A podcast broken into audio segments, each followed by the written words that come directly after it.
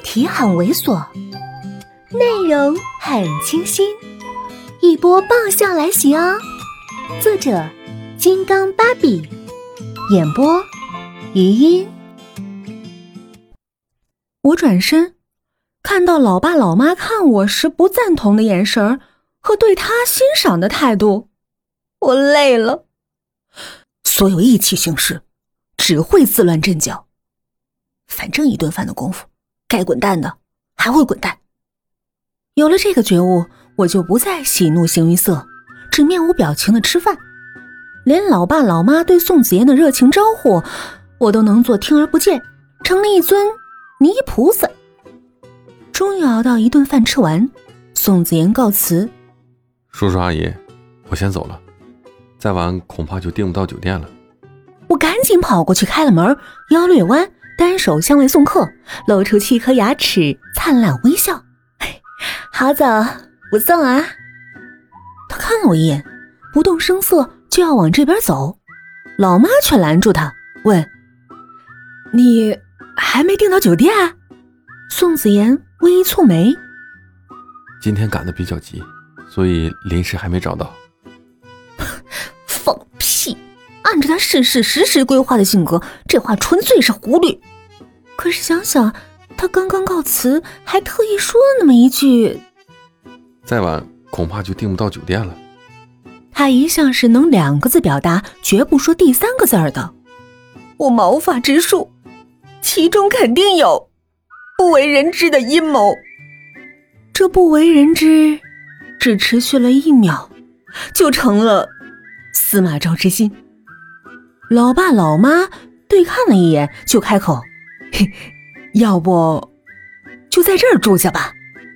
我晴天霹雳，我怒瞪口呆。妈，宋子妍也假惺惺。那太不合适了。我从来没有这么认可过他的话，赶紧小鸡啄米似的点头。老妈大手一挥，我们家有间客房，就是平时没人住，哎，你不嫌弃就行啊。哎，干嘛浪费那么多钱呢？有钱还不如输给我呢！我嘴角抽搐，老妈，你这也太光明正大了点吧？老妈一无所觉，转头命令我：“秦静，你去收拾收拾。”我气愤难当，不敢置信。可是眼看着老妈拿人手软，铁了心，只能打碎牙往肚子里咽，拖着沉重的脚步去整理房间。那客房里原本就有张床，还是十多年前的款式，上面杂七杂八的放着一些旧时的衣物。我把衣物抱进柜子，又从别的柜子里抱出来一床被子，背上忽然感觉不舒服。我知道是他的目光，也不回头，故意恶毒的嘲讽：“不会玩牌，别跟着瞎起哄，说痛快吧。”他不以为意，只是笑。你看不出来我是故意的？我没有反驳，只能狠狠瞪他一眼，继续回头跟宽大的被子和被罩搏斗。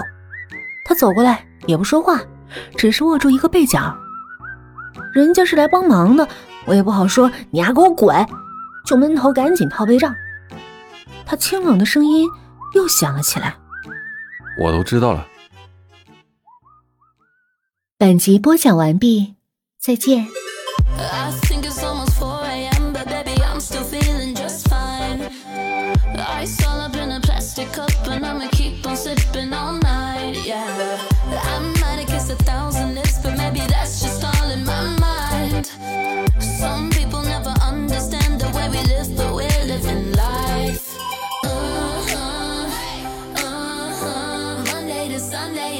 Sunday, it's